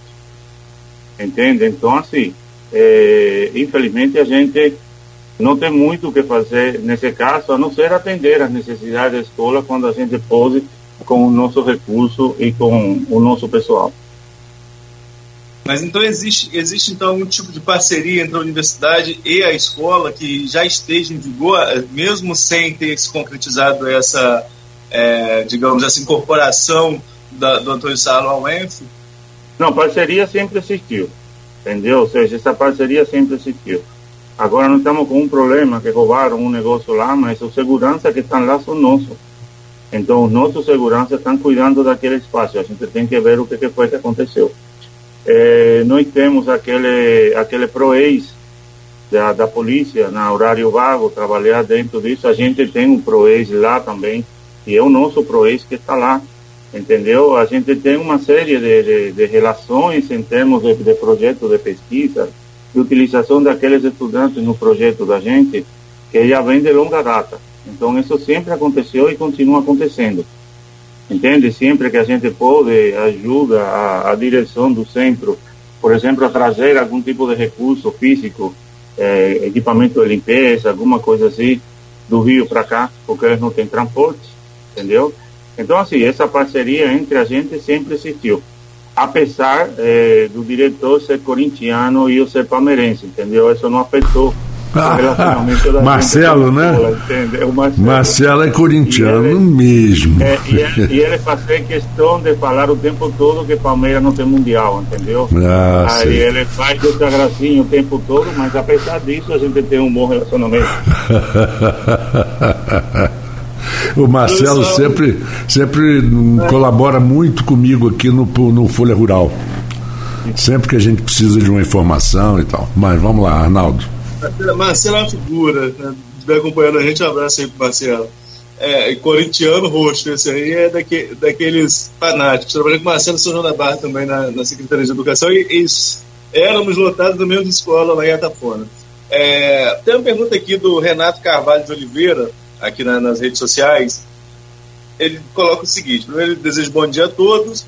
Professor, os valores da bolsa, de bolsa de mestrado e doutorado congelados há muito tempo, queria saber se essa é a realidade também da UENF, é, e com um custo de vida tão elevado, não era hora de acabar com o regime de dedicação exclusiva? Primeiro, eu queria que você explicasse para o nosso ouvinte o que é esse regime de dedicação exclusiva, para quem não conhece a, a, a, vida acadêmica, e responder também aí se não era hora de acabar com esse regime. Bom, é, é, na realidade é mais ou menos a mesma coisa que jogar o sofá fora entendeu? Ou seja, é, é jogar o sofá fora, porque é, o regime de dedicação exclusiva é o que faz, e o regime é o seguinte, em, a grosso modo, é, o estudante que se dedica à pós-graduação recebe bolsa por isso e não pode trabalhar em outro lugar. Esse é mais ou menos o regime de dedicação exclusiva, isso faz com que ele tenha, e, e é bom deixar claro, não são estudantes, entendeu? São pessoas trabalhadoras que estão fazendo a sua pós-graduação e se dedicam a isso. Então, é, não podemos tratar como meros estudantes. São pessoas que são pais de família, são pessoas que, que já têm uma, uma idade determinada, muitos deles, que têm uma responsabilidade e ela tem que ser atendida com a bolsa que é dada para eles. Entendeu? Isso é um fato. Entendeu? Agora, que não está acontecendo também é outro fato. Então, por isso, a UENF está, esse ano, depois de uma negociação com a FAPERG, aumentando 20% todas as nossas bolsas. Então, as nossas bolsas de mestrado, as nossas bolsas de doutorado, as iniciação científica, a de extensão, o estágio dentro da instituição, enfim, todas as bolsas da instituição vão ser aumentadas em 20%. As quotas já foram aumentadas, ela está indexada ao salário mínimo, então ela já foi aumentada. Então, muito provavelmente, a partir do próximo mês ou outro, tem uma parte burocrática a ser resolvida é, essa bolsa vai ser aumentada para um 20% a mais do que está sendo pago hoje. Então, se tu tem, assim, algo em torno de 1.200, 1.400 reais uma bolsa, aí tu vai ter um aumento desse caso aí de quanto? De 280 reais, 10%, isso. Então, vai para 1.600, 1.700 reais, já é um aumento significativo. As bolsas de pós-doc que a gente tem vão todas para 4.500 já é uma bolsa importante. É, a residência médica já está hoje em 4.100. Os estudantes de iniciação científica vão para 6.620 ou 630, uma coisa nesse sentido. Então, assim, é, fazendo o que podemos com o nosso orçamento, a gente termina é, avançando e dando esse aumento para, para os estudantes. Entendeu? Os estudantes tanto da pós quanto da graduação. Mas eliminar a dedicação exclusiva à bolsa seria a mesma coisa que jogar o sofá fora. O estudante tem que estar dedicado a esse projeto de pesquisa e, na medida em que ele tem uma maior dedicação, lembrando que tempo é uma invenção do ser humano, a gente inventou o tempo, porque existe o movimento, então, na medida em que ele consiga se dedicar mais e trabalhar com maior ahínco dentro do seu projeto, ele consegue terminar antes o seu projeto e entrar no mercado de trabalho. O problema é que o mercado de trabalho, às vezes, não consegue absorver eles depois que terminam o mestrado ou doutorado. Então, não são incentivados a aumentar, a diminuir o tempo, porque vão ficar sem dinheiro. Então, nós temos um problema sério a resolver no Brasil, aonde a gente encontra pessoas com mestrado e doutorado dirigindo Uber. porque eh, os contratos, ou a chamada, ou a empregabilidade deles não está sendo ah, importante. E a gente está tendo, por exemplo, muita fuga de cérebro para o exterior. Porque o Brasil não consegue absorver, porque o projeto não é de desenvolvimento da nação, é um projeto de dependência da nação. E nesse projeto de dependência, a parte de pesquisa fica totalmente deteriorada. E esse é um problema, porque a gente vai aumentar nossas bolsas, mas as bolsas da CAPES e do CNPq vão continuar com o mesmo valor. E como é que a gente vai fazer? Vamos ter estudantes de dois, duas categorias, e uma categoria de bolsa eh, de 1.700 e outro com uma categoria de bolsa de 1.200, 1.300. Esse vai ser um problema, entendeu? Mas nós estamos dispostos a enfrentar esse problema e poder dar aumento àqueles estudantes que têm bolsa WINF. Enfim, mas eu acho que esse 25% vai ser, ou 20% vai ser importante dentro de todo esse processo para poder melhorar, eh, ou majorar a bolsa e melhorar a qualidade de vida desses estudantes de pós-graduação, pais de famílias, inclusive. Professor, em relação a um assunto que a gente já discutiu aqui algumas vezes, né, que é, no, durante a campanha eleitoral a prefeito de Campos em 2020, o polo universitário foi um dos, um dos temas protagonistas. Né? Todos os candidatos falavam desse protagonismo do polo universitário da cidade, dessa proximidade com o poder público que deveria acontecer. Lá no primeiro bloco, o, você citou a, a, questão da vacinação que aconteceu na UF, uma integração entre a prefeitura e a universidade, teve a questão dos testes de Covid, que também você citou, que é uma, integra uma, uma também uma integração com a Secretaria Municipal de Saúde, mas é, eu entendia naquela, naquele momento de campanha que deveria se aproveitar mais o que o conhecimento da, da, da universidade, as pesquisas da universidade para a prática do dia a dia na cidade, na campus, no nosso caso, aqui estamos falando de campus e do entorno. Essa relação melhorou com o poder público, é isso que foi dito em campanha, de, te, se utilizar mais o conhecimento do polo universitário, o ENF é um dos, dos destaques desse polo universitário aqui da cidade. Isso tem sido utilizado mais, a, a, o conhecimento científico formulado na universidade está passando para fora dos muros dela, indo para a prática da sociedade? Olha, isso tem aumentado, a gente tem que reconhecer que tem aumentado, mas estamos muito longe de ser o ideal entendeu? Nós podemos oferecer mais, nós podemos interagir mais, nós podemos atuar mais nas diferentes áreas que tem as prefeituras, entendeu? E, e por exemplo, vou te colocar um exemplo. A gente está estava conversando, eu acho que o secretário, o RH da prefeitura, não lembro agora qual é a secretaria que, que ele é secretário. Estava conversando o seguinte: eh, as universidades todas elas, poderíamos criar um sistema de residência onde os nossos formandos, por exemplo, passariam a ter uma residência, residência paga pela prefeitura, entendeu? E poderia utilizar 80% desses estudantes dentro da prefeitura para desenvolver as suas diferentes áreas e 20% eles estariam dentro da instituição para receber algum tipo de conteúdo extra. É, todo mundo ganha, entendeu? A prefeitura ganha porque vai ter uma contratação de, de mão de obra é, de muita qualidade, entendeu? Sem ter todas aquelas burocracias em relação ao emprego, os nossos estudantes ganham é, porque eles vão ter, depois que saem da graduação, vão ter uma possibilidade de emprego com bolsa realmente significativa e a sociedade ganha porque é uma forma também deles contribuírem com, a, com aquilo que a sociedade contribuiu para eles. Então, esse é um projeto que a gente está em desenvolvimento para poder eh, avançar, entende? Mas, de fato, eh, muitas outras coisas poderiam ser feitas. Imagina, eh, aqui em Campos, hoje, a gente tem praticamente todas as profissões, ou muitas das profissões. Entendeu? A Secretaria de Obra, por exemplo, da, da Prefeitura, poderia se nutrir nos cursos da Engenharia Civil da UENF ou nos cursos da Arquitetura do IFE ou qualquer outro curso, a engenharia mecânica da, da por exemplo, do ICESENSA ou da Cândido Mendes, os outros poderiam trabalhar junto com a prefeitura no desenvolvimento de diferentes projetos, mesmo de crescimento, entendeu? Mas é, não está no ponto em que eu gostaria, mas algumas coisas temos temos avançado sim. entendeu? Mas temos muito mais a, a poder oferecer e deixando claro que o que eu falo, não, para além de tudo, de tudo isso que a gente coloca, é, o polo universitário ele representa um peso importante dentro da economia campista. Entendeu? Ou seja, a manutenção das escolas, o, o atendimento, o salário, as diferentes ações que acontecem dentro da nossa instituição, elas colocam dentro é, do comércio de campo uma quantidade importante de recursos. Claro que a gente não compete com o royalties, mas fora do royalties, só a prefeitura coloca uma quantidade de recursos maior que o nosso, entendeu?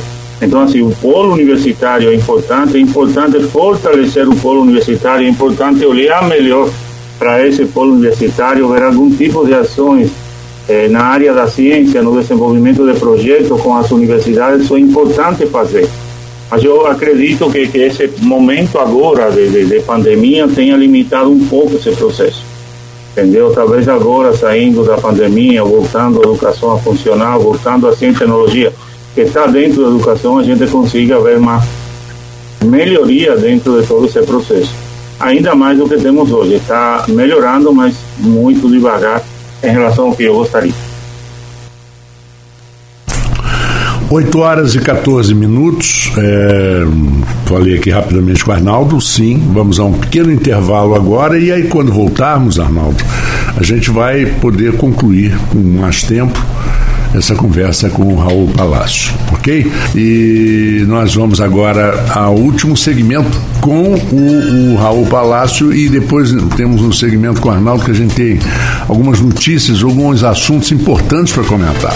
Vamos lá, Arnaldo, voltando com você e com o Raul. Eu vou, eu vou, pegar um gancho aqui no nossa conversa de bastidor para trazer uma pergunta aqui também Exato, no, é, no ar em relação a essa questão. A Câmara de Campos, por exemplo, é, adotou a sessão remota no, período mais severo da pandemia, depois migrou para o híbrido e agora está presencial, mas continua mantendo o híbrido. E a tendência da Câmara é a manutenção desse híbrido, até porque o vereador muitas vezes tem agenda na capital e não participa da sessão. Então ele pode manter sua agenda na capital e participar de lá por videoconferência. Ou seja, é algo que teoricamente chegaríamos no futuro, foi antecipado devido à pandemia. Essa, essa questão híbrida, estou é, usando o exemplo da, da, Câmara de Campos, mas tem vários outros lugares, inclusive aqui, tá, nesse momento que nós estamos conversando.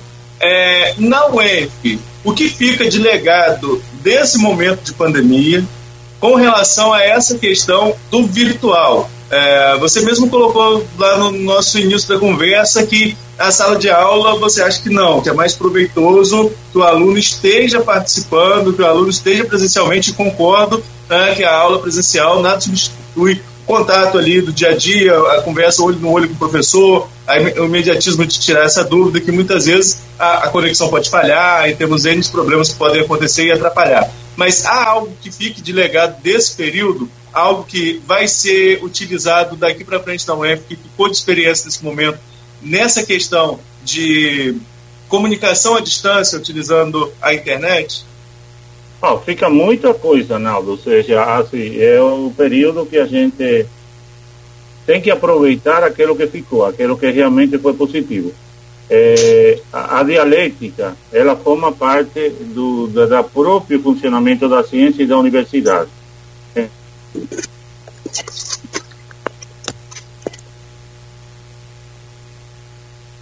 Alô?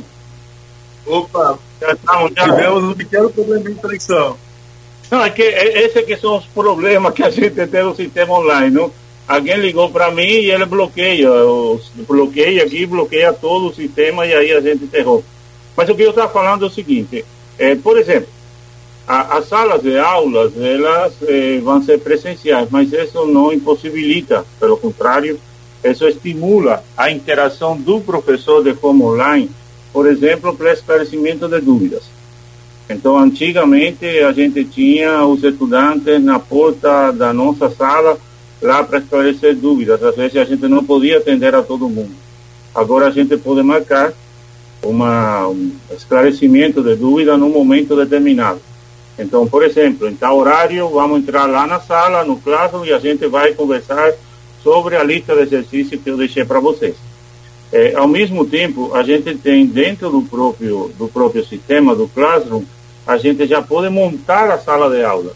Então, toda interação com os estudantes, de fazer perguntas, de receber é, algum tipo de, de pergunta também, de colocar toda a informação da matéria, de colocar é, o resultado da prova, de colocar as provas corrigidas, de fazer a contagem, a nota, tudo isso fica é, durante esse período, entendeu? Então a gente vai ter a possibilidade de utilizar toda a sala de aula remota para poder interagir com os estudantes e a sala de aula presencial para a gente poder colocar o conteúdo e poder conversar também com os estudantes, mas fica essa parte com certeza para utilização.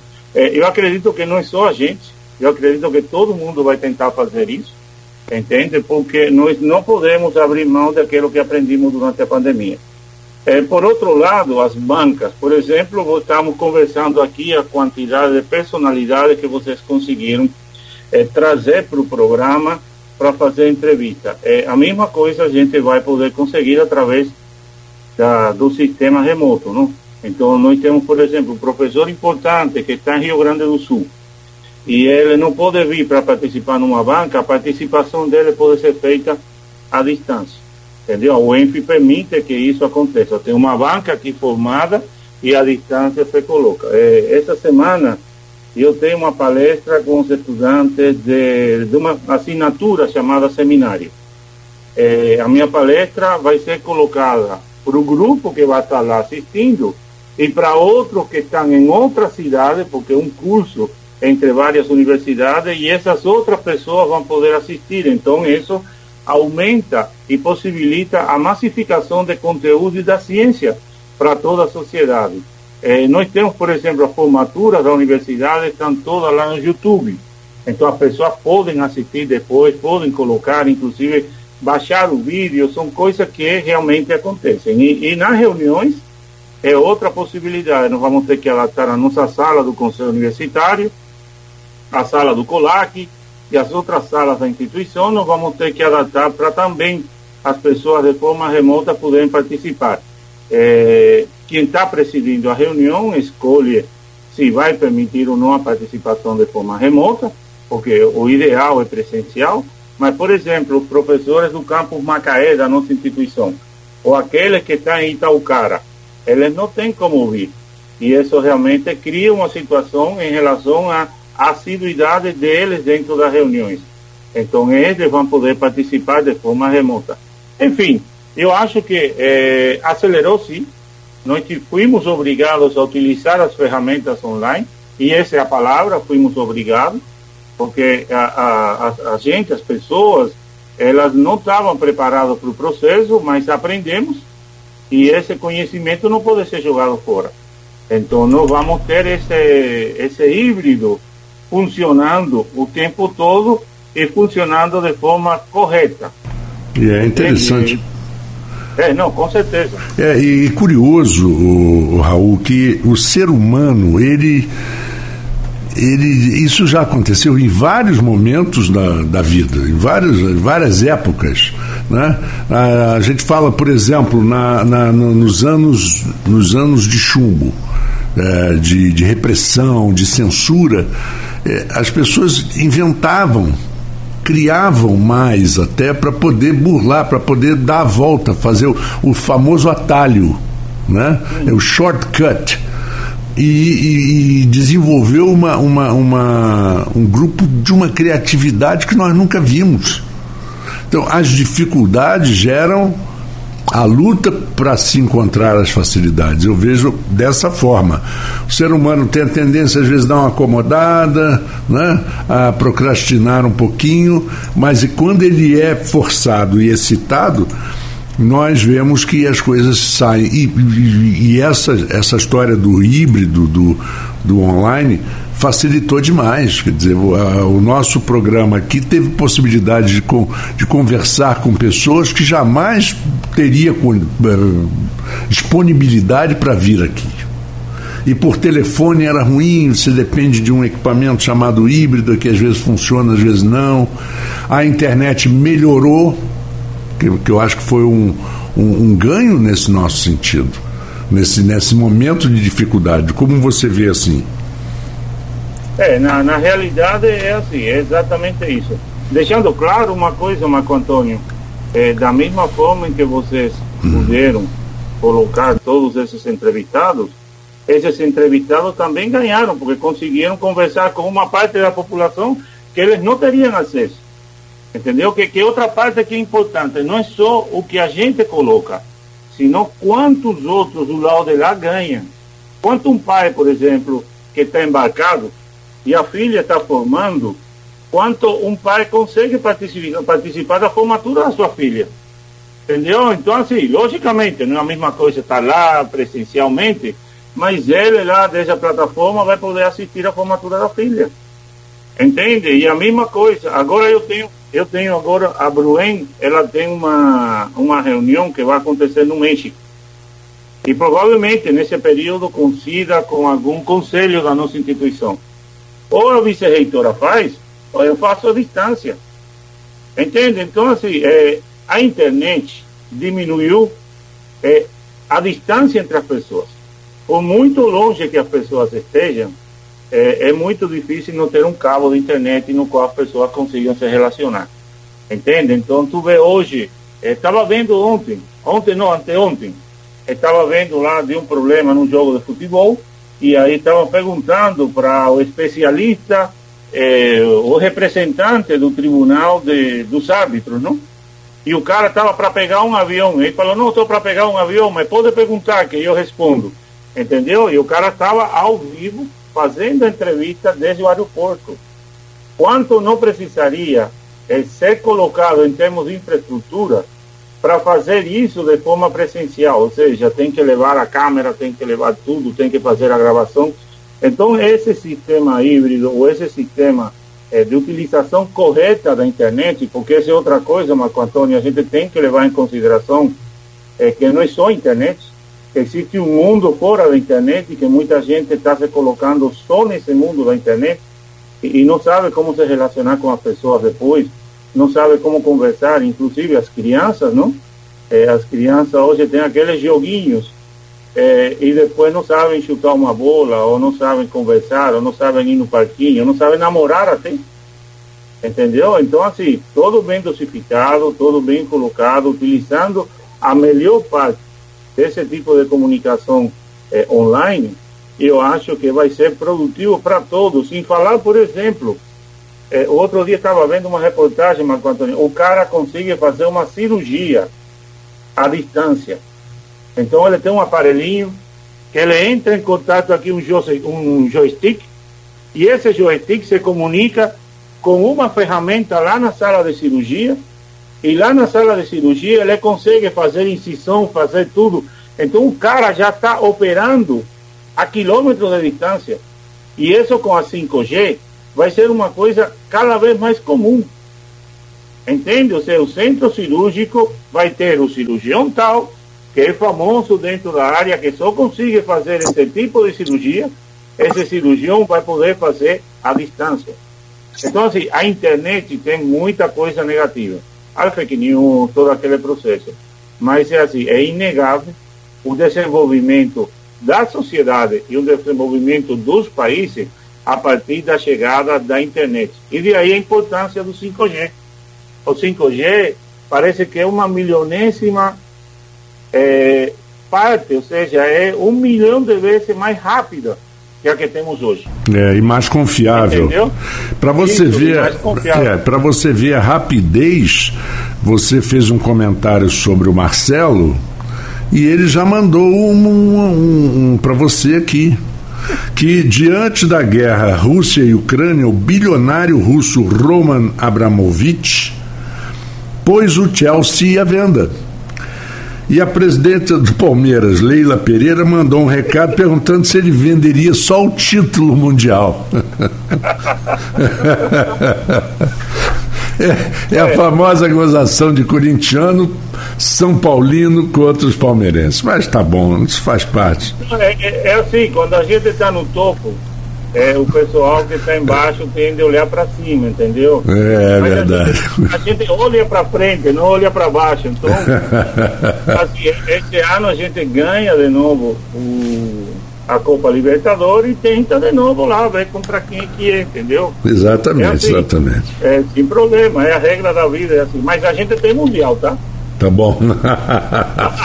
Arnaldo, Arnaldo teve um problema aí de pico de energia, não é isso, Arnaldo? É. Isso. Aí caiu, caiu tudo aqui, mas voltamos agora. E só para complementar aí, é, a, o primeiro desafio do Palmeiras é chegar à final, né? Que nem sempre consegue chegar, mas enfim, é, quando vai ao Mundial. Mas enfim, é, professor, vamos mudar de assunto um pouquinho aqui, falar é, o que eu ia falar no último bloco, depois e falei primeiro do Antônio Sarlo, queria deixar isso para o final. Em relação ao recurso que chegou, ao recurso que chegou para o ENF para a reforma do arquivo municipal. É, tem uma pergunta aqui, inclusive, do Edmundo Siqueira, que trata sobre esse assunto. Ele me mandou aqui no particular. É, desejo bom dia a todos. E ele coloca o seguinte: a UENF figura como detentora dos recursos para o restauro do solar do colégio, conseguidos via Prefeitura de Campos e Alerge, e executora do projeto de reestruturação do arquivo público.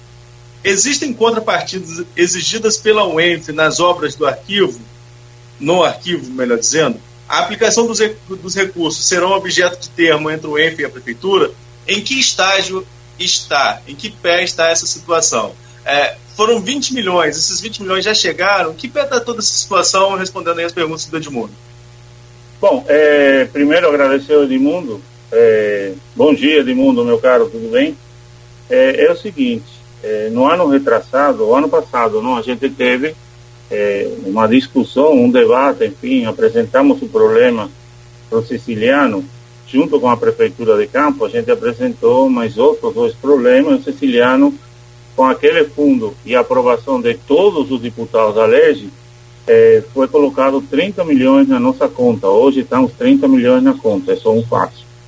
É, em relação à contrapartida com a com o pessoal que está lá no, no, arquivo, é o que a gente está é, conversando em relação ao uso mesmo do, do espaço, porque a gente tem um programa de agroecologia que funciona lá, agora vai ser entregue para a CAPES a avaliação desse programa, se a CAPES aprovar, a gente começa ainda esse ano com a chamada dos estudantes e a gente vai precisar do espaço dentro daquilo. Eu acho que a convivência entre as duas instituições, entre o arquivo e, e a a partir do programa da agroecologia, é uma coisa que a gente tem que, que resolver. Mas não acredito que tenhamos problemas em relação a isso. É, daquele projeto como um todo, é, o que é que chegou a gente? Inicialmente, a ideia era que o projeto estava tudo pronto, que não teria problema, que a gente só teria que executar, que história. Parecia que era isso, mas quando chegou na real, não é exatamente isso é, os nossos técnicos na UENF começaram a, a, criar uma série de dúvidas em relação ao processo, é, deixando claro que a Prefeitura de Campos, quem aprova as contas da Prefeitura de Campos é, são vereadores, mas quem aprova as contas da UENF é o TCE. Então, nós temos que fazer o processo da forma mais transparente possível e dentro da legalidade. Então, hoje, nós temos um grupo de trabalho que está trabalhando em relação a isso, e a última determinação do grupo de trabalho foi dividir em três aquele projeto. Nós temos nesse projeto uma parte relacionada com obras, temos uma parte relacionada com equipamentos a serem comprados e tem uma parte relacionada com bolsas. Beleza. A parte relacionada com bolsas é a UENF que vai executar. Nós não precisamos de nenhuma empresa para poder fazer licitações, chamar licitações não editais, e chamar as pessoas segundo as especificações que sejam colocadas para aquelas pessoas poderem participar do processo. Tranquilo. A parte de equipamentos, a gente já vai licitar. Os equipamentos estão lá colocados, quais são. A gente precisa colocar aquela listagem toda e começar a ver daqueles equipamentos quais são os equipamentos que são únicos. Ou seja, só tem um equipamento no Brasil para poder fazer isso. Nesse caso, tu não precisa licitação, é simplesmente Basta com que a empresa te mande um orçamento e inexequibilidade, aí tu compra o equipamento, traz sem problema algum. Tem uns armários lá que a gente já inclusive licitou para armário Então a gente pode fazer a licitação sem problema algum. A parte que realmente está agora para ser resolvida e a que todo mundo quer saber é a parte relacionada com obras. Quanto que isso representa de obras? E o problema está no seguinte: o projeto que nos foi apresentado, ele não está detalhado na quantidade de especificações que os nossos especialistas estão colocando. Então, por exemplo, tu vai consertar o telhado. Nós já temos certeza de que a gente não vai ter que fazer um processo é, muito complexo em relação a isso, porque é um processo que tem urgência para poder recuperar aquele telhado. Mas tu tem que demonstrar que o valor que está sendo cobrado é o valor correto dentro do mercado. Como tu demonstra isso? Tu vai ter que especificar quais são as madeiras que vão ser trocadas, quais são as telhas, o que, que vai ser feito, tudo isso direitinho dentro do processo e isso vai ter um valor. E com esses valores a gente faz uma tabela de custo daquele processo e com essa tabela de custo a gente chama essa empresa e as empresas apresentam a sua contrapartida em relação àquilo e a obra vai para frente. Então hoje estamos nessa fase, na fase de especificação das coisas que vão ser realizadas. O projeto está muito bonito, o projeto está legal, o projeto está excelente mas o que a gente precisa é especificações de cada uma das etapas e é nisso que estamos trabalhando. Então, o pessoal da UENF está exigindo determinadas coisas para poder colocar aquilo dentro de uma planilha. E, sinceramente, eu não posso, eu não sou especialista da área, e meu pessoal está me falando que tem que ser feito dessa forma, dessa forma que a gente está fazendo. Então, quanto mais rápido a gente tem aquelas especificações, quanto mais rápido a gente define esse processo, mais rápido a gente consegue fazer. Mas a maior pergunta em tudo isso é em relação ao recurso. Vai ter tempo até final do ano? É, vai ter. Entendeu? E se não tiver, fica o compromisso da gente em poder terminar com o nosso orçamento esse processo. Recurso para isso nós temos. Porque às vezes o, o sistema público ele é muito complicado, porque tu não pode adiantar pagamento de coisas que não foram feitas. Então a pessoa vai fazer uma parte do telhado, mas essa parte do telhado demorou para chegar uma determinada madeira. Até que não chegue a madeira e seja colocada, a gente não pode pagar. Entendeu? Esse é o problema do sistema público quando é feito a partir de, de licitações. Mas esse não tem problema. Se ultrapassar para o próximo ano, a gente utiliza esse recurso na universidade desse ano e deixa recurso para poder utilizar o próximo ano dentro disso. Fica o compromisso da gente com isso aqui, eu já falei isso, entendeu? Mas talvez agora aqui na frente de tudo fica bem melhor o entendimento desse, desse processo. Lembrando que não é só isso. A gente tem recurso também lá para Cabo Frio, para recuperação da, da Fazenda Campos Novo, do prédio da Fazenda, da Fazenda Campos Novo. Raul, é, foram, são 20 milhões, né? E esse recurso, como você mesmo colocou, já está em conta.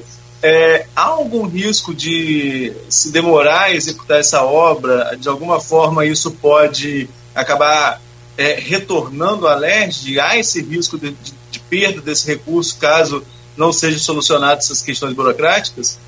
Não. É assim: para a LERJ não retorna mais. Se retornar é para o governo do Estado. Mas a gente tem um sistema que é o que o governo do Estado, nós de fato somos contrários, a gente já falou isso mas em relação a isso nós não somos escutados, mas tudo bem. É, a gente tem um sistema de superávit. Então, todo que tiver na conta da instituição, que já tiver algum tipo de procedimento, ou seja, algum tipo de, de, de projeto a ser utilizado, algum tipo de destinação já clara, principalmente em projeto em execução, ele tem que ser devolvido no próximo ano. Então, no final do ano, o governo chega e recolhe tudo, leva tudo para ele e lá em março ou abril o governo devolve tudo aquilo que ele recolheu. Esse é um processo que para a gente é abusivo. Eu não, não entendo por que, que o governo precisa fazer isso. Isso retarda o nosso processo, mas não existe a possibilidade da gente perder o recurso. Nesse caso, não, porque isso já está na conta da gente. Então, não é uma coisa que é orçamentário, é dinheiro mesmo. Entendeu? Então, isso aí já tem um projeto, já tem uma destinação. A gente está trabalhando no, no nosso sistema interno para que isso fique claro. Mas ainda assim, se a gente tiver algum problema em relação a isso, nós temos orçamento para poder é, próximo ano a gente terminar o que está faltando dentro daquela obra. É, só, só continuando na pergunta de Mundo, é, existe algum termo entre a UENF e a Prefeitura para essa, essa reforma? Tem alguma contrapartida exigida pela UENF? Não, por enquanto não. Entendeu? A gente, a gente entende que é responsabilidade da, da instituição é, atender a sociedade como um todo e dentro desse sentido é, nos deixa muito tranquilo a gente poder recuperar é, prédios de importância histórica na cidade de Campos e na cidade de Cabo Frio. Entendeu? Então, assim, é, a contrapartida que eu diria, o que, que a UEMP vai receber desse processo, é a satisfação de uma sociedade que vai ter um prédio que tem é histórico para a cidade, entendeu? Por outro lado, a gente vai ter uma um arquivo que nós vamos usar, não tenho a menor dúvida disso. Os nossos pesquisadores vão utilizar, as pessoas vão utilizar. A gente vai ter um arquivo lá que, pelo que está sendo colocado para a gente, é, a qualidade vai ser similar a qualquer arquivo de ponta no mundo entende? Então, é, é de satisfação, muita satisfação para o ENF poder participar desse projeto, entendeu? Então, é, nós não estamos é, colocando nenhum tipo de contribuição que a prefeitura tenha a fazer para a gente executar a obra, até porque isso não foi feito lá no início, a gente não teria como fazer agora, não é justo, não? Ou seja, a regra do jogo tu cria antes de começar o jogo, depois de começar o jogo fazer mudança nelas não é legal. Entendeu? Isso, pelo menos é como a gente trabalha, e sempre trabalhou com a prefeitura, e assim, não tivemos nenhum problema com, com o governo atual, com o governo do Vladimir, em relação a nenhum dos projetos que a gente está executando com eles que, que tenha havido alguma mudança dentro desse processo. Entendeu? Então, assim, nós não estamos colocando contrapartida em relação àquilo. O que nós estamos colocando é o compartilhamento justo do prédio. E isso desde o começo. Nós temos um programa da agroecologia e a gente tem que ter um espaço para que esse programa realmente aconteça. Isso foi colocado no início e não me parece que isso venha a ser algum tipo de problema ou de empecilho para a gente executar. Não tem nada assim. Ou seja, deixando claro, não está faltando nada da prefeitura dar para a gente para que isso aconteça. É, professor Raul, eu só tenho mais uma pergunta, rapidamente, para a gente concluir. A pergunta é até de, do grupo lá, Opiniões do programa Folha no Ar, e eu vou aproveitar ela como um gancho para incluir uma outra também, nossa, aqui do programa. A do, a do grupo é da Roberta Barcelos, ela coloca o seguinte: primeiramente, eu, é, desejo bom dia a todos. Primeiramente, gostaria de parabenizar a gestão da UENF, do reitor Raul e sua vice Rosana. Também gostaria de saber quais são os, os desafios da universidade pública no pós-pandemia, já falamos sobre isso, e como o cenário político e seus possíveis resultados no ano eleitoral de 2022 podem refletir na ciência brasileira. Raul, aproveitando esse gancho da pergunta dela, do, do, cenário político e seus possíveis resultados no ano eleitoral de 2022, como podem isso refletir é, na ciência brasileira, eu trago uma pergunta também que eu li na coluna do Murilo Diegues recentemente, de que é, você seria um nome possível que estaria aí saindo como candidato a algum cargo nas próximas eleições. É, isso procede? Você tem interesse de entrar para a vida política eleitoral? Seria para 22 ou para 24? Olha, é, nesse momento não procede. Entendeu? 2024 já é outro jogo e a gente pode, pode ver realmente a necessidade e como que realmente aconteceria. Depende muito da UENF. Entendeu? Hoje eu entendo que a gente está num cargo importante, teve pessoas que votaram é, para o desenvolvimento de um projeto no qual a cabeça desse projeto é o reitor. Então eu não vejo como eu poderia sair da instituição para poder atender qualquer outro projeto. Entendeu? Então hoje eu estou dedicado ao ente, estamos trabalhando muito duro, desenvolvendo muito duro a nossa instituição, inclusive na, na pandemia, a UENF cresceu, Entende? Então, é, esse é o nosso objetivo. Falta muito por fazer durante esses dois anos. É, e em todas as áreas. Eu vou colocar aqui um exemplo, que é bom que as pessoas saibam, e nós vamos começar o semestre sem o restaurante universitário. Porque a gente não conseguiu otimizar o processo de licitação. esse é um processo que a gente tem que atacar frontalmente, não tem nenhuma explicação para que a gente não tenha feito um processo de licitação em dia e que em seis meses isso não tenha sido resolvido. Então, nós vamos ter que atacar a parte burocrática do processo para ver como é que a gente consegue acelerar esse processo. É da mesma forma que hoje a instituição não está funcionando com nossos eh, porteiros e zeladores. Porque sexta-feira eu fui comunicado que o contrato estava vencendo e o processo de licitação que já foi realizado está na tramitação final do documento, mas automaticamente eu falei, acaba. Acabou, acabou. As pessoas precisam entender a importância, o impacto das suas ações dentro do processo da nossa instituição. Então, assim, nós temos um projeto a fazer, temos muito trabalho a fazer. O ano passado colocamos 15 milhões em equipamentos e, e pesquisa eh, para poder desenvolver a pesquisa da nossa instituição. Eh, tanto equipamento novo, tem um equipamento de 3 milhões que estou esperando chegar. Eu quero ver o equipamento porque eu não conheço, entende? Quero, tem que fazer ouro, entende? Mas tem 3 milhões, um equipamento que custa 3 milhões, que vai ser colocado, que vai ter seu resultado, para utilização pública, para utilização de todos os pesquisadores da UENF. Entendeu? Então tem muito trabalho a ser feito e nesse momento não tem como. Agora, os principais desafios da nossa instituição são os desafios da ciência no Brasil. E isso guarda relação com o nosso posicionamento na próxima eleição. Há muito tempo, é, não difere, ou seja, para mim, é, a, a, divisão que eu tenho na minha cabeça em relação à política não é mais esquerda e direita. Até porque eu acho e tenho certeza de que a política ela é em forma de anel. Então, a extrema esquerda é muito perto da extrema direita. E isso realmente complica muito o sistema. Então, para mim, é muito fácil. O projeto é coletivo e inclusivo, estamos juntos. O projeto individualista e excludente, não me chama. Entendeu? Então, nesse sentido, eu não tenho como apoiar um governo, pelo contrário, vou fazer. Eu não tenho como apoiar um governo que está desmontando a ciência nesse país.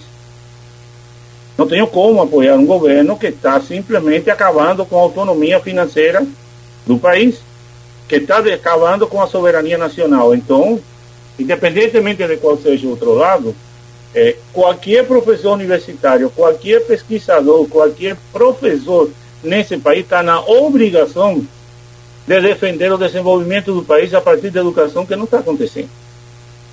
Então, assim, é um ponto meu. Eu não vou cobrar dos meus colegas que façam isso, mas eu não vou me ocultar.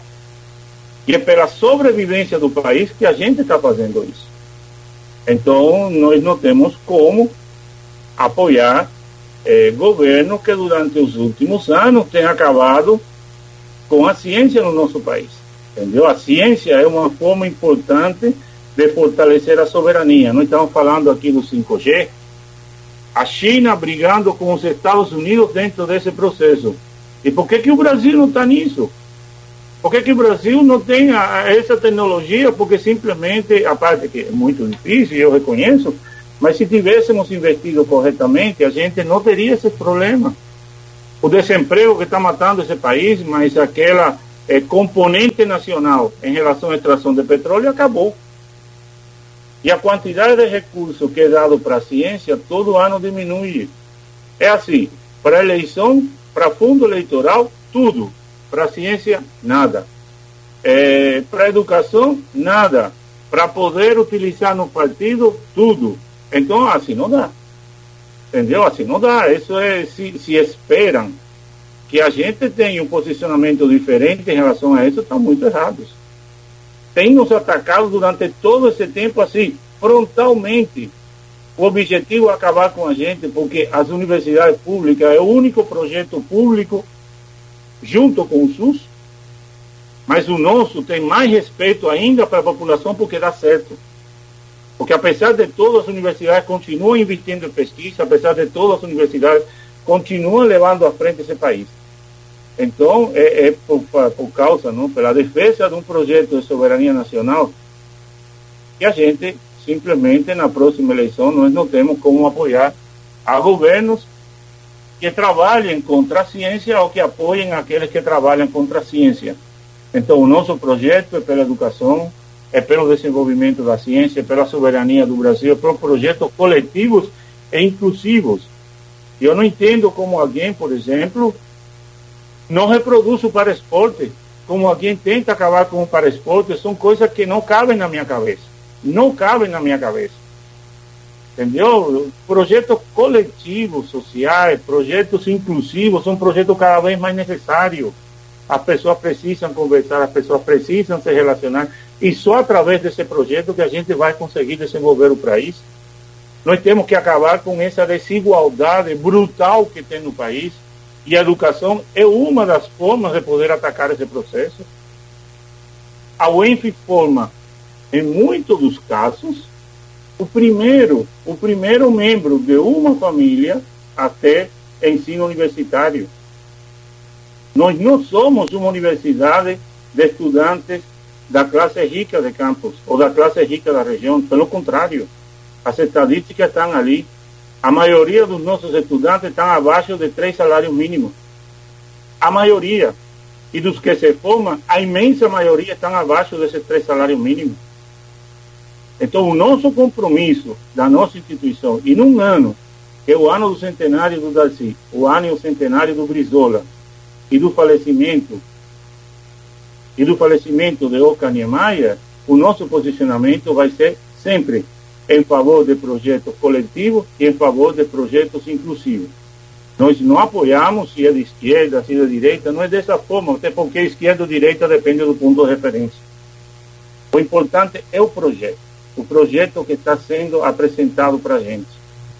E, e, não tem como, entendeu? Ficaram quatro anos batendo na gente e, e machucando a gente, machucando as universidades, a gente agora, enfim.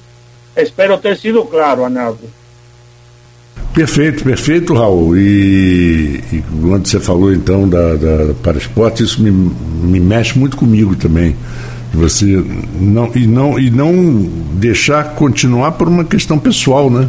Questão de politicagem. Mas vamos lá. Muito obrigado, Raul, pela sua presença. A gente sabe de todo o trabalho que você tem, a sua, a, o seu tempo ocupado, principalmente nessa, nesse momento de volta e que dê tudo certo.